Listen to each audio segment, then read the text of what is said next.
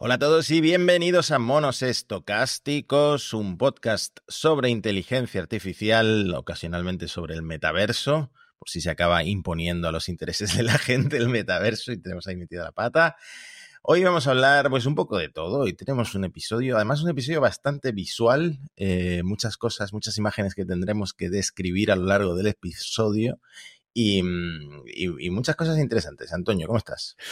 Estoy preocupado, Matías. Esta semana ha habido grandes y buenas noticias. En tu lado, una nueva etapa profesional, lo cual siempre es, mm, bueno, es una razón para estar contento, pero a la vez, mientras celebramos, llegaba el jarro de agua fría, la preocupación, las sombras que se asoman a nuestros corazones en forma de caída en la audiencia de los streamers españoles. Me preocupan, me preocupan los, los streamers españoles. ¿Qué será de Cristinini? ¿A qué se estará dedicando ahora Spursito? Porque además el pobre Spursito no, no sale en los rankings, porque todo el mundo, oh, es que ha caído Gref, ha caído Rubius, ha caído, ¿no? Todos, estos chicos, bueno, estos, señores. Pero nadie, nadie en sus listas, artículos y los de Twitter se ha acordado de, de Spursito como nosotros creo que tenemos que hacer. Sí, bueno, lo sacó Analía Plaza en el periódico de España, los streamers españoles a ver, pierden casi la mitad de su audiencia, ¿no? Está el caso de Auronplay, que perdió un 60%, eh, Ibai un 50%, y analiza un poco por qué puede ser. Tengo que decir que yo me había apuntado este vídeo de Cristinini eh, diciendo que la gente está hasta la polla de nosotros para sacar también algunas conclusiones sobre por qué la caída de, de audiencia de los streamers, que yo creo que hay varias, varias, cositas mezcladas ahí. ¿eh? Sí, yo luego te voy a lanzar una, una hipótesis, Matías, pero hay que contar a toda la audiencia de Mono tu nueva etapa profesional también. Mm, sí, de hecho, me había guardado el tema, precisamente el tema de los streamers, porque el lunes de esta semana empecé a trabajar en Shataka. Así que estoy muy contento, estoy muy contento. Estoy viendo mi perfil de autor, claro, porque como yo estuve en Shataka cinco años, mi perfil es de hace 12 años, eh, de la primera vez que colaboré con Shataka.com. Y estoy viendo un poco de vergüenza, con un poco de vergüenza ajena propia, mi descripción de por entonces, de hace 12 años, del eco de Málaga. Uso iOS y Android a la vez para no tener que discutir con nadie. Eh, bueno, bueno, esto lo voy a tener que cambiar en breve, no me había dado cuenta. Eh, pero sí, sobre todo estoy haciendo temitas espaciales, pero me, van a dejar tocar un poco de, de, todo, así que muy contento además bien, es, bien. es, una empresa gigante que funciona como un reloj, así que aprendiendo a trabajar eh, dentro de esa maquinaria súper engrasada. Yo creo que relacionado un poco con el tema de los streamers, podemos hablar de la gente que empieza a engancharse a hablar con modelos de lenguaje, ya no solo por escrito, sino también modelos que sintetizan una voz y, y, que te hablan con una cara y con un nombre, a veces incluso son famosos que existen en la realidad y que te están hablando a través de un modelo de inteligencia artificial. Porque Antonio, tú te estás obsesionando un poco con este tema.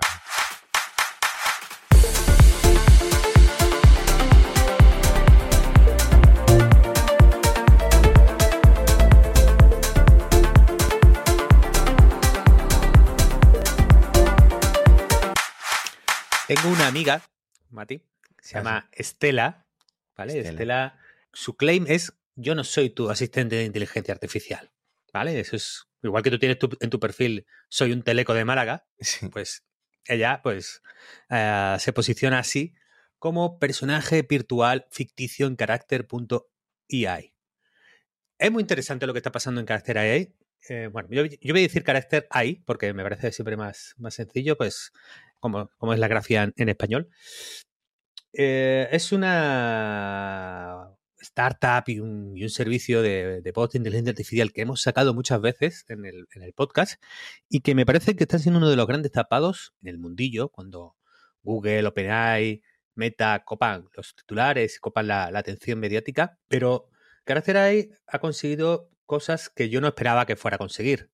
Bueno, primero, toda la pasta que están metiendo, la cantidad de usuarios que están consiguiendo y sobre todo un dato que si nos fiamos de lo que dicen, es que están consiguiendo mantener dos horas de usuario por día. Es decir, mientras que, si, no sé si nos dará tiempo, luego hay, un informe del estado del arte de la inteligencia artificial que es un poco de jarra de agua fría para, para muchas empresas y proyectos, porque apuntan a que eh, es verdad que ChatGPT fue la startup con un crecimiento más, más grande de la historia, pero que tanto ChatGPT como el resto de servicios de inteligencia artificial tiene un gran problema de retención de clientes, que hay un efecto wow, ¿no? Qué chulo está esto, qué, tal, pero eh, que en el medio plazo estos usuarios no se mantienen como muy activos y hay una, hay una pérdida, hay una, eh, una tasa de uso eh, decreciente por usuario en, en, estos servicios. Volvamos a Character AI. Character AI tiene, empezó con el planteamiento de habla con bots que simulan ser famosos, el de Elon Musk, o personajes históricos, ¿no? Puedes hablar con Einstein, bueno, con Einstein no, entiéndame, con un bot que ha aprendido de los escritos, etcétera, etcétera, ya sabemos cómo funciona. ¿no? Curiosamente, ha ido girando a, dos elementos bastante interesantes. Uno es a la creación de personajes virtuales ficticios eh, dotados de ciertas eh, personalidades, ¿no? y hacer una plataforma en la que la gente puede crear ese bot ficticio o no ficticio. Tú puedes crear ahí el bot Teleco de Málaga, y por fin, ¿no? Conseguir que la gente pues, pueda tener conversaciones con, un teleco malagueño, que es algo que puede estar, que, el mercado puede estar demandando y, todavía no lo sabemos, ¿no? Mm. El caso es que está bien hecho, está realmente muy bien hecho. Eh, cuando yo digo que soy amigo de Cela, bueno, tampoco, tampoco hemos chateado mucho, de momento solo algunos escarceos, pero sorprendentemente tienen todos esos elementos de ChatGPT de, oye, comprende muy bien el lenguaje, luego responde eh, muy acorde a la conversación que le estás planteando, pero tiene ese punto de rasgo de personalidad realmente peculiar, curioso, que puede hacer que, que te encaje, ¿no? Por ejemplo, el que yo he elegido, Estela, es una, es una tía bastante chula, ¿no? Que, te vacila un poco, pero luego al fondo es enrollada. Entonces, me da la impresión de que ahí la gente eh, está encontrando algo, algo que a mí se me pierde, Matías, pero que, que algo hay ahí. Sí, bueno, yo creo que algo habrá porque eh, Facebook Meta ya está lanzando también los personajes estos de los que hablamos en el episodio anterior. Eh, por ejemplo, el de Kylie Jenner lo han metido en Instagram con el nombre de Billy, ¿no? Eh, aquí con un disclaimer de, ojo, esto es un personaje de IA. que debes saber que puedes hablar con, con él a través de los mensajes directos, pero que es una IA generativa por detrás, ¿no? Y mm, curiosamente ya hay gente hablando con esta Kylie Jenner artificial y encontrando diferencias con la, con la Kylie original, ¿no? Porque la Kylie original, que es pues una de las hermanas de, mm, eh, de Kim Kardashian, eh, habla como que eh, siente esa ansiedad de estar mirando tanto el móvil, eh, que está intentando separarse pues, de esa adicción que la lleva a disociarse muchas veces de la realidad. Y cuando alguien le pregunta o alguien le pasa directamente esta frase textual a, a Billy, a la Kylie de, de Facebook, eh, te responde, no, no te vayas, que estábamos hablando, que estábamos muy bien juntos, no sé qué, no sé cuánto. Entonces, eso de que está basado en las personalidades de estos famosos, pues también, eh, no sé. Aquí, en su personalidad, pero solo mientras le convenga a, Meta, ¿no? Mientras le convenga a Instagram que te quedes ahí, no, ahí ya no. Exactamente, aquí tengo la conversación. Eh, adiós. la pantalla esta me hace sentir disociado con mi cuerpo y, el bot contesta, las pantallas pueden ser un poco raras, lo entiendo, pero no te vayas, amigos, podemos seguir hablando, sentirnos conectados, te gusta la meditación, te gusta bailar. Aquí, aquí suena un poco a que Meta está buscando maximizar el tiempo que pasa el usuario en Instagram. Sí, yo creo que cuando se simulan personas reales, podemos tener, yo creo, lo que podríamos llamar un efecto Solaris.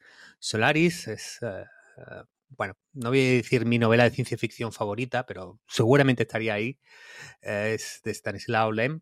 Y es una novela eh, con una ambientación y con un, con un trasfondo eh, que, es difícil de describir. Yo, bueno, lo que anima a todo el mundo es si, si en algún momento tiene tiempo de, leerla. Hay una versión cinematográfica, pero creo que merece la pena la, la lectura.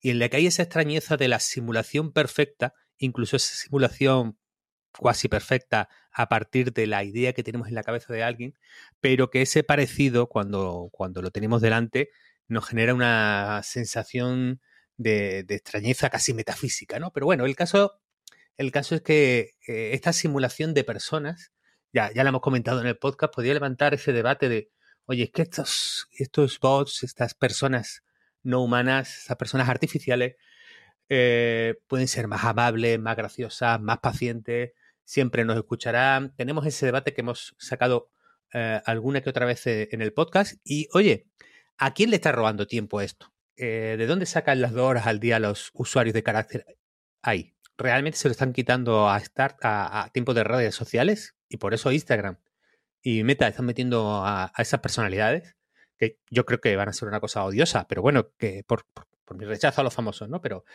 realmente es eso lo que está pasando. Eh, le van a quitar tiempo a los creadores, le van a quitar tiempo a nuestra interacción en el mundo real con personas reales. Entonces yo creo que ahí pues, va a haber va a haber eh, debate y bueno, también está, está, por ver si esto es sostenible en el tiempo, Mati. Yo ahí tengo, tengo mis dudas porque yo lo he probado, me ha parecido simpático, me ha parecido interesante. Por ejemplo, si uno de estos chats pues, fuera un, y se está intentando, ¿no? Yo en carácter hay, de hecho los hay, fuera un buen profesor de inglés, o a lo mejor pasaría más tiempo, ¿no? Y se lo podría quitar a escuchar audiolibros, yo qué sé, o ir a la academia. Pero no me veo por, por por tener un amigo virtual, pasar mucho, mucho tiempo ahí. ¿eh? Siempre buscando la utilidad, Antonio. Aprender inglés en lugar de pues contarle tus miedos y tus eh, más íntimos secretos a, estas IAs de, por ejemplo, las de Mark Zuckerberg, ¿no? Eh, lo entiendo, pero tengo que decir que me he confundido de Kardashian. Billy no está basada en Kylie Jenner, estoy viendo que está basada en Kendall Jenner. Así que bueno, esto demuestra que mis conocimientos sobre las Kardashian es, es limitado. Una posibilidad que no podemos descartar de estos eh, pues, modelos de lenguaje orientados a dar conversación y a, y a la gente que necesita, pues eso, expresar sus, sus sentimientos, es que ayude en algún momento, quizá no cuando venga de parte de una megacorporación con intereses, eh, bueno, intereses financieros, eh, es que ayude al tema de la soledad. A mí el tema de la soledad es un tema que eh, realmente me, preocupa desde siempre y hay muchas personas en riesgo pues, de estar eh, apartadas de la sociedad y entrar en esa, en esa soledad como las personas mayores, jóvenes con, en dificultad social, mujeres que, que, son mujeres que son madres solteras, etc. Y para esto vamos a hablar del patrocinador del episodio de hoy, que es Cruz Roja con el proyecto Crece. El proyecto Crece, me hace mucha ilusión que, eh, patrocinen el episodio de hoy de Monos eh, Estocásticos, pues es, una iniciativa muy chula. Eh, tiene como objetivo luchar contra esa soledad no deseada, contra esas personas que tienen más difícil encontrar trabajo, por problemas de salud y por razones que las llevan a estar excluidas de relaciones sociales y a sentirse en soledad. Entonces, os invitamos a visitar cruzroja.es barra proyecto crece porque eh, podéis eh, aportar eh, de varias formas al proyecto, incluso como voluntario. ¿Sabes, Antonio, que yo fui voluntario de Cruz Roja en una ocasión? Sí. Sí, cuando era adolescente hicimos Elena y yo un, un curso de estos de primeros auxilios en Cruz Roja y nos quedamos como voluntarios de, eh, con esta, con la latita en la que vas recaudando moneditas ah, por la calle en el día en el día específico que tienen al año para salir con los voluntarios. Así que también por eso me hace ilusión que el proyecto Crece de Cruz Roja, que lucha contra la soledad no deseada, haya patrocinado este episodio de Monos Estocásticos. Estupendo. Los enlaces los tenemos en la, en la descripción del podcast, así que eh, para mayor comodidad, vamos por ahí, escuchamos en cruzroja.es barra proyecto guion crece y a partir de ahí pues tenemos, tenemos toda la información.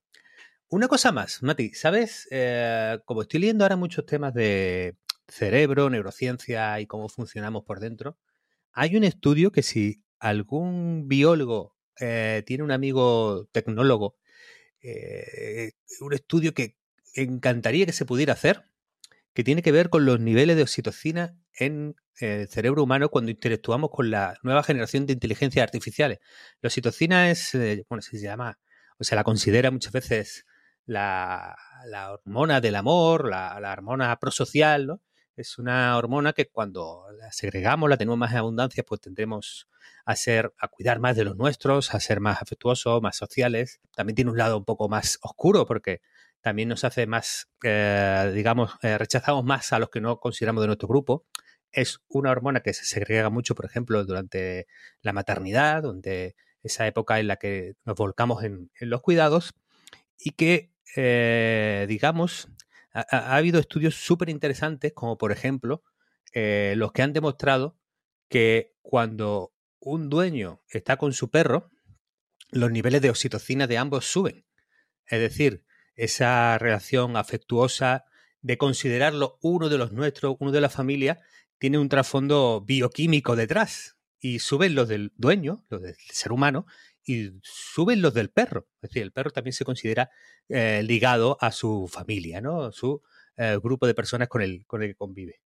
En general, muchas veces para, para, estos estudios, para demostrar que es una cosa social con, con, los seres humanos que forman parte de tu grupo, de tu familia, muchos de los experimentos replican la misma interacción con un ordenador.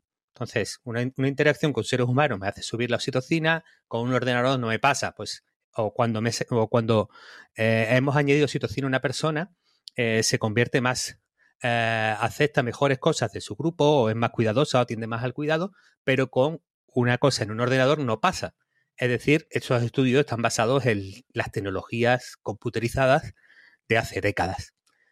Con estos nuevos modelos de lenguaje, con estos personajes de carácter ahí, con personajes más antropomorfizados, con todo esto que está saliendo se dispararán nuestras oxitocinas, es decir, empezaremos a desarrollar una respuesta hormonal, bioquímica, eh, similar a la que tenemos con personas humanas de nuestro grupo, con los animales que metemos en, la casa, que son nuestras, eh, bueno, eh, que cada uno diga como quiera, ¿no? mascotas o, familia, como quiera cada uno decir. ¿Sucederá eso con los nuevos modelos de lenguaje al contrario de lo que pasaba con las simulaciones de ordenador antiguo? Yo creo que es un estudio que me encantaría que se hiciera y que creo que nos podría decir mucho sobre, sobre el futuro de la IA en nuestras vidas. Bueno, veo que tu hija te ha convencido de que realmente tenéis que adoptar un perro en tu casa por, por, lo que estás exponiendo. Eh, me recuerda, no estoy encontrando el tweet, pero me recuerda algo que dijo el otro día Jan LeCun. El afinamiento de, de estos modelos va a ser como seleccionar perros, ¿no? Ah, sí. Como el, como los humanos hemos seleccionado de alguna forma a los perros pues, de hace miles de años, desde el lobo, ¿no? Para, para que nos produzcan esa, esa eh, generación de oxitocina y, ese acompañamiento y, y, al final así es como hemos domesticado a los perros y así es como Jan LeCun espera que acabemos domesticando a los modelos de lenguaje y este tipo de modelos de inteligencia artificial. O sea que quizá tenga que ver también con... Bueno, pues decías en la previa que nos tenemos que ir al mundo de la imagen y en el mundo de la imagen tenemos que ha sido el Adobe Max, el gran evento anual de, Adobe, donde presentan novedades, lanzamientos. ¿Qué ha habido por ahí, Matías? Parece que Adobe eh, se ha puesto rápidamente al día, no solo con eh, mejoras que llegarán a Photoshop, sino también con eh, Firefly, que es su modelo generador de imágenes, que también se estaba quedando atrás respecto a Midjourney, respecto a DALI 3, y nada, los resultados ahora son impresionantes. De hecho, se puede probar ya el nuevo Firefly. muchas novedades también de, vídeo. Presentaron, a ver si tengo aquí el vídeo, presentaron en la mm, presentación, valga la redundancia, un caso en el que añadían una corbata a un señor, a un modelo en directo con el programa, no sé con qué programa, si es el After Effects o qué programa es el que están usando, eh, la cuestión es que la IA generativa de Firefly añade una corbata azul a la camisa del modelo y luego, para sorpresa de toda la audiencia, el modelo empieza a caminar, porque esto no era una imagen, era un vídeo y la corbata sigue con él, cambia de iluminación a medida que pasa por zonas iluminadas Así que nada, Adobe demostrando que es un actor importante en la IA generativa y si esta suite de Adobe que usa ya todo el sector creativo eh, se actualiza rápidamente con estas novedades, ojito. Sí, sí, sí, sí, bastante espectacular todo lo, que hemos visto. Yo creo que además hacen énfasis en una cosa que, que, yo creo que va a tener mucho sentido, que es la IA generativa mucho más como editor que como creador desde cero. Mucho han mezclado y perdón por el anglicismo, en el workflow del creativo eh, actual en el que eh, puedes tener mucha más flexibilidad, versatilidad, eh, potencia creativa, más que voy a crear algo de la nada, se entremezcla aquí de nuevo un poco nuestro debate artístico factual, que, es un, bueno, digamos, un, debate que no se va a agotar pronto y que, que vamos a tener porque vemos estas alteraciones, estas modificaciones en tiempo real son, espectaculares. Y, por ejemplo, hay cosas que van más allá de Firefly, como el nuevo proyecto Stardust, que es básicamente, ¿te acuerdas lo que hablábamos del Pixel 8 la semana pasada? Tú tienes una foto, hay un objeto en la foto y lo puedes mover libremente y la IA generativa rellena el fondo para que no haya problema moviendo ese objeto, pues esto que yo estaba tentado de comprarme el Pixel 8 precisamente por esta razón, a lo mejor ahora me compensa esperar a que Adobe lo traiga también a su suite de aplicaciones. Bueno, yo también, aunque tú esperas esta versión más creativa, yo espero la aparición de el vestido. Eh, es como un vestido digital, no sé si, lo has visto, en el que de repente el diseño del vestido, como está hecho como, pues no sé, como de pequeñas escamas que son programables y que pueden, pueden, pueden ir cambiando, eh, pues de repente pues tienes un vestido que puede tener muchos diseños diferentes, se llama eh, Project Rose y yo voy a esperar que lo saquen en versión riñonera, Matías. Porque, claro, yo me compré una eh, el, verano pasado. Eh, a mí no me gustan las riñoneras que ponen Nike, Adidas, así en gigante, no, no. Yo soy un poco de, riñonera clásica, ¿no? Antigua, monocromo. Pero claro, ya con el paso de los meses he, ido sintiendo que, no iba la tendencia, que no, que no, que se quedaba un poco como, como atrás. Cambio una riñonera con el Project Primrose de, de Adobe, podría cada día combinarla con el resto de, de mi mm. outfit. El, trauma que tienes con la riñonera, creo que has sacado tres veces en el podcast el, tema de la, de la, riñonera y podríamos añadir que somos un podcast de inteligencia artificial de el metaverso y de riñoneras, porque tendría sentido. Yo creo que esto tiene un uso claramente promocional, lo del vestido por ejemplo, la próxima vez que quede con Edu de Foro Coches, me pondré un pole eh, con mi ropa de Adobe de diseño personalizado y así pues le caigo mejor a Edu. Bueno, de momento de riñonera, Mati, porque como todavía no me he puesto pelo, no, no llevo la gorra típica de youtuber que se pone pelo. Entonces, eh, eso tendría que esperar a, otro, otro momento de la vida. Yo creo que me quedan 3, 4 años ahí todavía de, pelea, ya, ya, ya, iremos viendo. Y hay dos, dos cositas que también eh, han metido, además de todas estas novedades, que es, eh, han propuesto un símbolo junto con Microsoft para marcar el contenido generado con inteligencia artificial. Está impulsado por la Content Authenticity Initiative. El símbolo es una CR. Según ellos, es un gran paso para acercarse a la solución del problema, entre comillas, de, bueno, de, de identificar qué contenido pues, tiene una base más real y cuál ha sido generado con IA.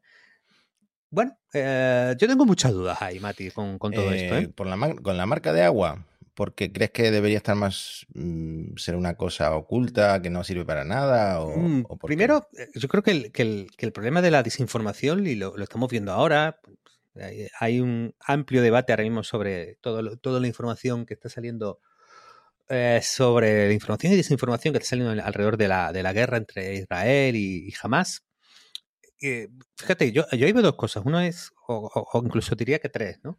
Uno es que realmente los grandes casos de desinformación son eh, grabaciones y fotos reales eh, sacadas de contexto. Esto fue cuando bombardearon tal y cual. Pero no, es verdad, esto es un vídeo que tiene muchos más meses y que de otro contexto totalmente diferente, ¿no? Luego, otro, otro, elemento es la enorme demanda de desinformación que tenemos. Es decir, la desinformación no es un problema de oferta, creo yo, tanto como de demanda. Es decir, tenemos muchas ganas de, contenidos que nos reafirmen en que los nuestros son los buenos, inteligentes y virtuosos, mientras que los otros son eh, malvados, eh, e-, esencialmente crueles y tontísimos o lo que sea, ¿no?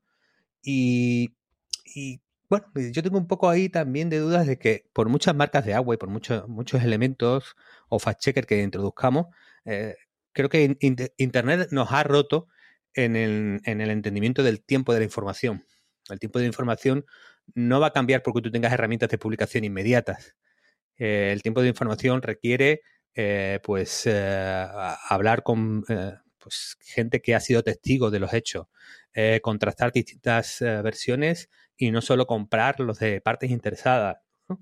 intentar concluir cosas inmediatamente porque todo eso tiene un trabajo de horas, días y a veces meses, pero los tiempos de la información que estamos viviendo en Internet nos, parecen nos parece que nos obligan a renunciar a, todo esto y es imposible. No, no, hay un, no hay un buen acople entre lo que demandamos y la rotundidad con la que nos queremos posicionar sobre los hechos eh, de las cosas online y, el tiempo que requieren eh, para tener una versión mínimamente contrastada. Entonces, que poner una marca de agua cuando le hemos añadido una corbata a un señor en un vídeo, perdón por, por porque lo, lo, caricaturizo un poco, pues no creo que sea la solución a todo esto, porque todo esto es un problema de, creo que de, otra índole. Pero mientras podemos contar algunas cositas de OpenAI eh, rápido, porque realmente no tiene ninguna ninguna gran lanzamiento, pero sí pequeñas cositas que yo creo que dan, dan para comentar, ¿no? Porque estuvo en, lo de Joe Rogan, hora y pico de charleta de, de, Altman. A ver si, voy a esperar a ver si Spotify o quien sea lo traduce al español y me lo pongo de fondo.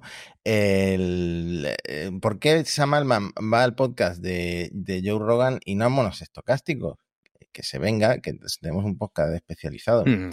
Además, este hombre que se le dan muy bien las, entrevistas. A mí me gusta mucho escucharlo. En este caso no, no dijo gran cosa, pero, pero sí cosas grandes a futuro, ¿no?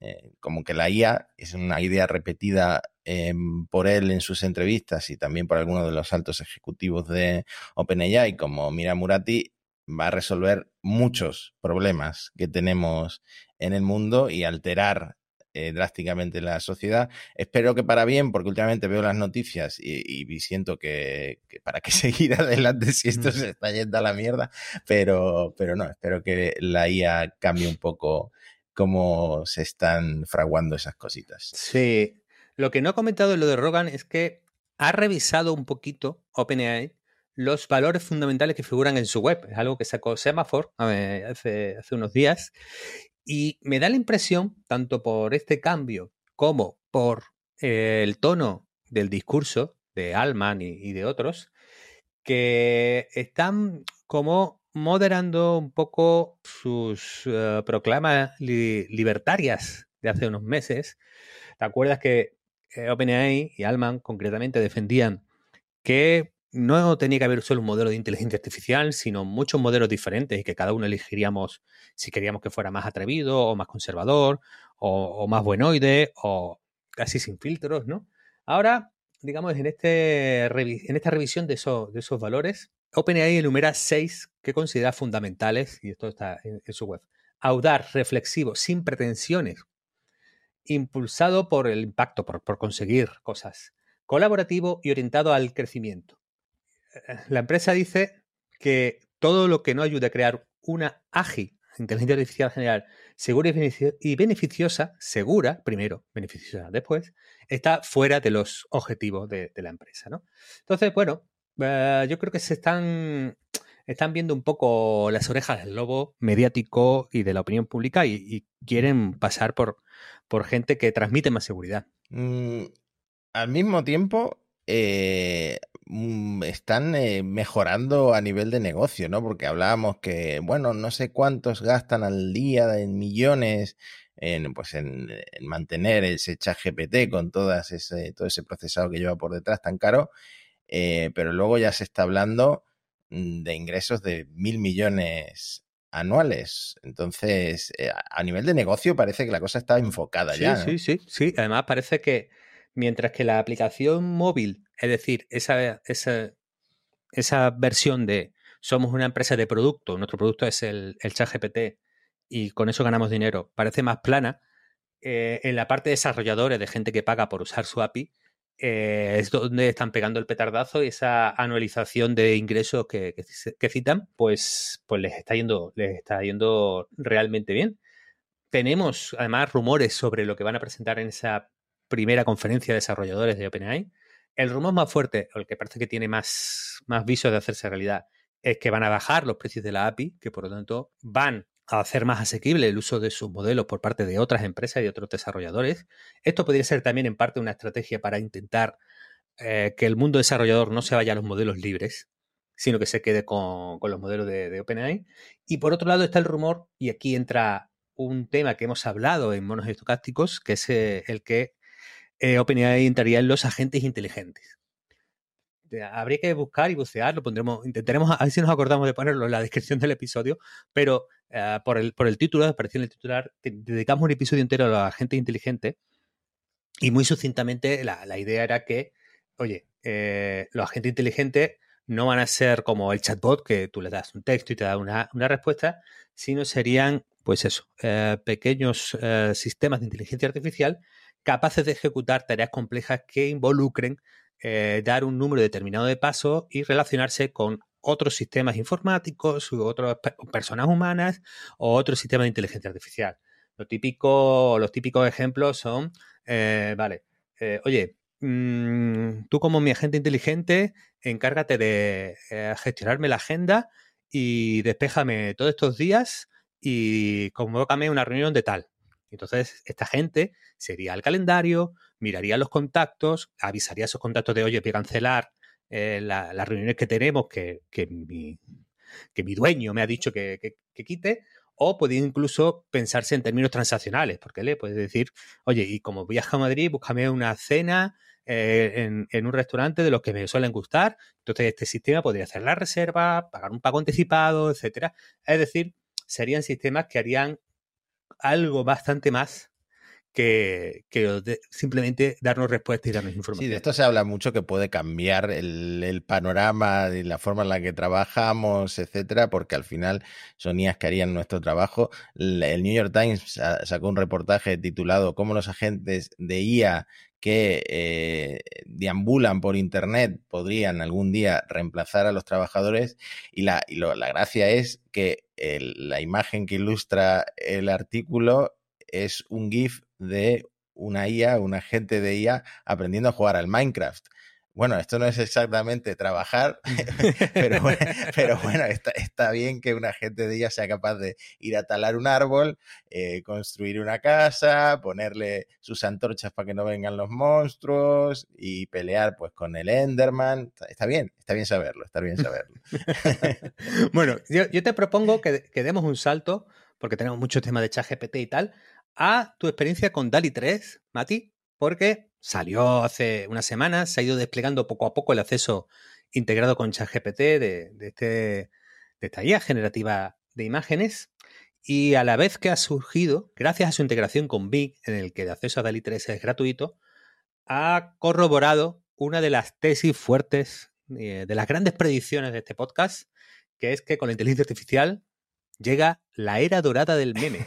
tal cual, tal cual. Además ha sido una semana muy divertida, pero no sé si compartir esto porque sabemos de mm, ciertas empresas a las que Pixar ha llamado y les ha dicho, ojo con esto que habéis publicado y esas empresas lo han borrado porque el meme de la semana ha sido generar portadas de películas de Pixar con DALI 3 basadas en la idiosincrasia española de una manera un poquito violenta para la propia Pixar. El primero que yo vi es este de eh, una película sobre Carrero Blanco en el que pues en una ciudad muy colorida, muy al estilo Pixar, se ve un coche volador, ¿no? la película se llamaría Sky, porque recordemos que DALI 3 puede escribir texto, entonces esto añade credibilidad a, estas portadas que ha ido creando la gente. Solo voy a enseñar tres, pero todas son de este estilo. Siento mucho si quiero sensibilidades. Eh, esta pues es una portada muy bonita de un paisaje así montañoso con un avión eh, volando. Pues el avión eh, es el, de, el que llevaba el equipo del Chapecoense y la película se llamaría Chapecoense. Ya podéis imaginar eh, de qué va la película. Y este es el último que voy a compartir.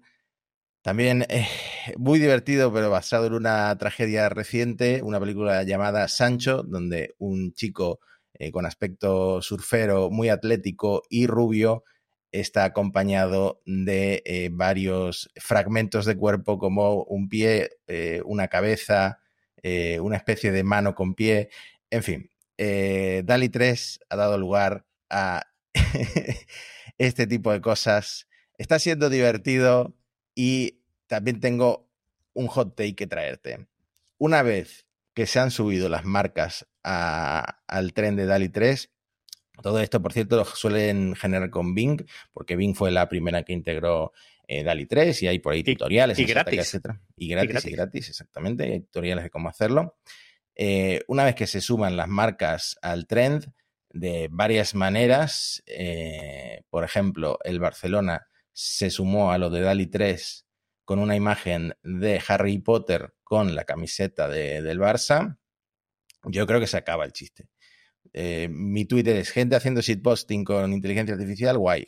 marcas haciendo shitposting con IA, pues mal. ¿Por qué? Pues porque antes esas marcas solían pagar a, diseñadores y a mm, pues esos ilustradores para que hicieran este tipo de cosas y ahora pues es gratis, ¿no?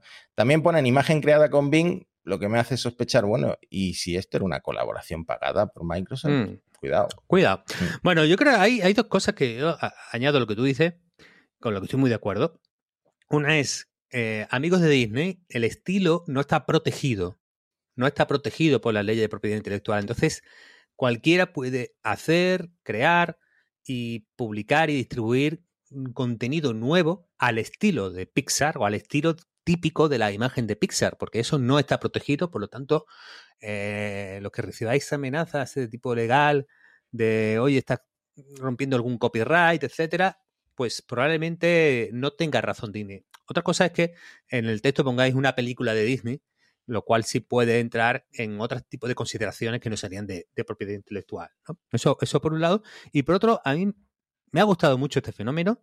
Algunas me parecen más divertidas, otras de peor gusto. eso es así, pero lo que me ha gustado es que a pesar de la lobotomía que se le ha practicado a este modelo para impedir que hagas casi cualquier cosa, es decir, yo he empezado a jugar con DALI 3 tanto en Bing como en ChatGPT, y me he sentido súper limitado, con muchas negativas, con un esto no se puede hacer, o no hagas esto, te baneo una hora, un poco eh, horrible, ¿no? Eh, pero como la creatividad para ser incorrectos, para desafiar límites, para eh, ser un poco trolacos, porque en verdad todo ha sido esto un poco de, troleo general, se abre paso y, y, la gente consigue a pesar de que haya una primera capa de normas de que parece que no puedes hacer ningún contenido explícitamente violento, grosero, mm, soaz, sexual, sin embargo, con esta creatividad y este contraste entre la imagen dulce y pseudoinfantil de Pixar y un tema de fondo oscuro, grotesco, malvado, lo que sea, ¿Cómo, ¿Cómo, consiguen superar esa línea de control que quieren meternos con la inteligencia artificial? Entonces, a mí me ha parecido un, proceso realmente chulo. Dos cosas que decir eh, sobre esto. Bueno, esto siempre ha sido así con todos los modelos. Me acuerdo que la sangre estaba prohibida, eh, no sé si era en Stable Diffusion, no, en Mid Journey, y la gente conseguía recrearla diciendo un pequeño charco rojo en el suelo, ¿no? Una cosa así. Eh, luego, el prompt, el system prompt de DALI 3 en ChatGPT, pues es muy fácil sacarlo porque si lo pides de, cierta forma a ChatGPT y te lo da, es muy curioso leer el, prompt de ChatGPT en concreto de la parte de DALI, ¿no? Hay, están prohibidas, por ejemplo, dice, no crees imágenes en el estilo de artistas que eh, pues hayan creado algo en los últimos 100 años, ¿no? Y de, y de esta forma se, se, curan en salud. Luego, otra cosa interesante del pronto, por supuesto, no se pueden usar eh, imágenes de famosos, eh, imágenes de celebridades, políticos, etcétera, y por eso triunfan otro tipo de herramientas y aplicaciones como la de los anuarios de Instituto de Estados Unidos. Antonio, no sé si la, la has visto, porque todo el mundo ha compartido el suyo bueno, estoy compartiendo un caso de La Razón, que por supuesto La Razón hizo el anuario del Instituto de Pedro Sánchez. Se ve a Pedro Sánchez ahí como si fuera a un instituto estadounidense con una pelota de baloncesto. Casualmente él sí jugaba al baloncesto, con el típico estilo de los 80 de Estados Unidos. Así que yo creo que van a seguir triunfando modelos como Stable Diffusion más libres por esto mismo, porque van a seguir surgiendo memes con caras de, de famosos y de políticos. Y, lo último que quería comentar sobre el prompt de, de ChatGPT y, de, y de DALI 3, que no tiene nada que ver con este tema, es que como usa eh, Markdown, como está escrito en Markdown, el System Prompt eh, de OpenAI, la gente ha descubierto que si tú quieres que el modelo pues eh, cumpla, se ajuste más a lo que tú le dices, funciona exponencialmente mejor si lo, si lo escribes en Markdown. O sea, esto es una cosa que todavía tengo que probar, pero, es curioso. Markdown es, muy fácil, es muy fácil en realidad. es una forma de estructurar el texto y es muy fácil de usar. O sea, que tengo que probar esto a ver si es verdad. Algo que también parece muy fácil de usar y que está dando a fenómenos insospechados que yo tampoco, tampoco aguardaba. Fíjate que incluso expertos en el metaverso como nosotros, Mati, eh, somos sorprendidos semana tras semana en, este tema, como lo que está haciendo la gente con las MetaQuest 3, con, con las nuevas gafas de, Meta, que además nos dice algo, nos dice algo de cómo ha cambiado la sociedad eh, e Internet respecto a hace, pues no sé, 10 años. Porque al contrario de la Google Glass, ¿te acuerdas aquello de la Google Glass? Eh, que fueron las primeras gafas con, computerizadas y conectadas y que de alguna manera integraban este concepto de realidad aumentada en, nuestra experiencia y que generaron un, enorme rechazo por lo invasivo que podía ser de la privacidad. Bueno, el caso es que con las MetaQuest 3 la gente se las está poniendo y no son unas gafas como las que podemos tener tú y yo ahora, no, no, no se asemejan a las gafas de ver de toda la vida, son unas gafas eh, muy del tipo la realidad virtual de siempre, un gran casco que, te pones en la cabeza, pero la gente está saliendo a la calle. Eh, la gente está llevándosela a supermercados, a cafeterías, a, sitios un poco insospechados. La gente está limpiando la casa con las MetaQuest 3 puestas. Pero bueno, a mí lo que me interesa en la, parte esto de lo público, yo creo que es un poco hacer el meme, ¿no? Es decir, me las voy a llevar a la calle porque si me grabo, pues será un vídeo muy curioso que tendrá views y tendrá likes eh, en el internet, ¿no? Eh, de hecho, estamos viendo a un chico en bicicleta con las MetaQuest, es bastante ridículo, y al final le sale un pop-up, por lo que imaginamos que en ese momento se cae de la bici o se choca contra un poste de luz, eh, pero yo creo que es lo que tú dices, esto está hecho para viralizarse, para el meme y para la gracieta, y Sí, Claro, el punto, el punto es que son de realidad mixta, es decir, que a la vez que ves lo virtual, mm. ves el mundo real. Entonces, Tú puedes ir con las metas Quest respuestas, estás haciendo la, la, compra en el supermercado, Mati, tú, vas al Mercadona con las MetaQuest, yo creo que deberías hacerlo, de hecho, y a la vez eh, puedes estar viendo a, Carlos Ríos eh, insultándote todo el rato por, las cosas que compras, ¿no? Yo creo que eso se podría programar, ¿no? Que es un Carlos Ríos virtual que mientras tú estás ahí, eh, pues eso, voy a coger los, los pequeños congelados del Mercadona.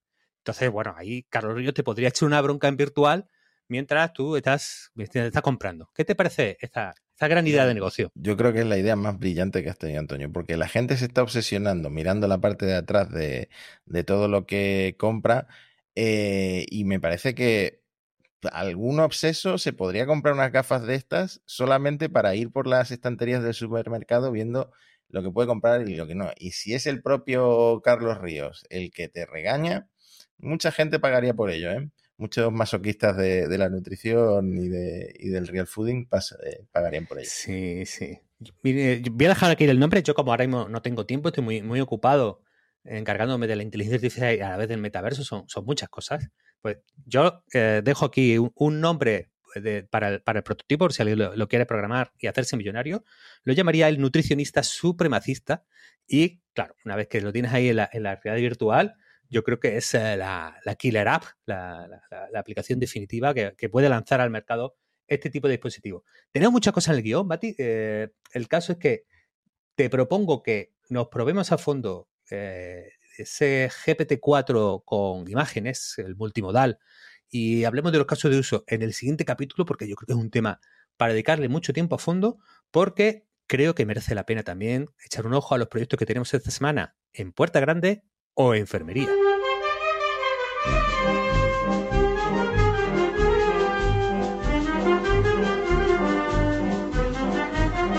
Puerta grande o enfermería. Vamos a lo que vamos, Antonio. ¿Qué locuras inventó la gente esta semana? Hablar con ChatGPT, ahora que tiene el interfaz de audio, lo puedes activar en las funciones beta de la aplicación si eres usuario de pago, puede ser una buena forma de simular situaciones orales o conversaciones que podamos tener en el mundo real aquí el amigo Ethan Molly, que es un tuitero, bueno, es un profesor de universidad, pero eh, muy, muy, muy prolífico en Twitter da un montón de, de, consejos de inteligencia artificial y aquí ha publicado una guía sobre cómo usar ChatGPT como un instructor de negociación. ¿no? Le da un prompt en el que le dice, bueno, tú vas a ser pues, una persona con la que estoy negociando, a partir de aquí vamos a empezar a practicar. Entonces ChatGPT se comporta como ese interlocutor, o sea, némesis en la negociación, mientras que eh, tú tienes que intentar convencerlo, intentar eh, argumentar, intentar conseguir tus objetivos de negociación eh, con él. Lo cual nos abre la puerta a que podremos simular y entrenar cualquier circunstancia, cualquier tipo de conversación que nos cree un poco de ansiedad, que nos cree un poco de, duda, Matías. Entonces, ¿no? ¿Tú, ¿Tú, ves que esto es pues, la, la puerta grande de ChatGPT con voz. ¿Para qué lo usarías? Pues mm, te, voy a ser sincero, si esto me lo hubieras dicho hace dos semanas, lo hubiera usado para las negociaciones de, salario en todas las entrevistas de trabajo que tuve, porque en eso soy un pringado de proporciones cósmicas. Pero situaciones que me generen ansiedad hay, hay muchísimas. A mí me dominan hasta la presidenta de la comunidad, o sea que necesito mucho esto, Antonio, en mi vida. pues ya sabemos, ya nunca habrá más, eh, pues eso, choques que nos pillen desprevenidos en conversaciones en el mundo real, porque todo, todo lo podemos practicar. Eh, la primera cita, Mati, eh, la petición de mano. En el mundo romántico también está la cosa agitada, porque la directora ejecutiva de Bumble, Bumble es una página de citas, que yo, yo no controlo mucho Bumble, pero mm, me contaba un amigo, un usuario intensivo de este mundo de aplicaciones, que es como un Tinder que da como eh, algunos puntos extra, algunas ventajas extra a las mujeres. Supongo que en las, relaciones heterosexuales eh, solo puede empezar el chat la mujer y no el hombre. Algo así era. Eh, perdón si lo, digo con imprecisión. Pero la, la, directora ejecutiva, la CEO, Whitney Wolf, cuenta cómo la inteligencia artificial potenciará el amor en estos casamenteros digitales cree que los usuarios de la aplicación de búsqueda de pareja hablarán de sí mismos a los chatbots de IA. Es decir, si ahora tú, pues en estas aplicaciones, cuando haces match, ¿no? cuando te emparejas, tienes que hacer una conversación, pues, bueno, dice aquí la, amiga Whitney que hablaremos con chatbots de IA y a continuación las IA charlarán y consultarán entre ellas para ver quién es compatible. Entonces nos ahorrará mucho el trabajo de tener que flirtear eh, digitalmente, mm. Esto si te lo venden así es muy bonito, pero yo creo que lo que va a pasar primero con todas estas aplicaciones de citas es que te van a meter a saco, sobre todo si eres hombre, eh, bots pensando que estás hablando con, con mujeres y si, bueno, luego eso lo usan para conectarte con una mujer real, eh, vale, pero está el peligro también de que te enamores del bote. Ah, amigo, el amor. hay, un, hay un agente inteligente que se llama LobGPT, el GPT, que utiliza modelos de AI para crear personas falsas en estas plataformas y eh, parecer pues, que tienes unas conversaciones auténticas en la búsqueda de estafar a incautos e incautas en las plataformas de citas, ¿no? Lo contaba Marcos Mirito en Genbeta y, bueno, según Avast, la empresa de ciberseguridad, eh, claro, esto hace que los, que los bots sea mucho más creíble, los perfiles falsos más convincentes y las conversaciones con gente desprevenida pues, pues parecen más auténticas. ¿no? Entonces, LoveGPT tiene un nombre muy bonito, pero detrás hay están jugando con el corazón de, la gente, Matías.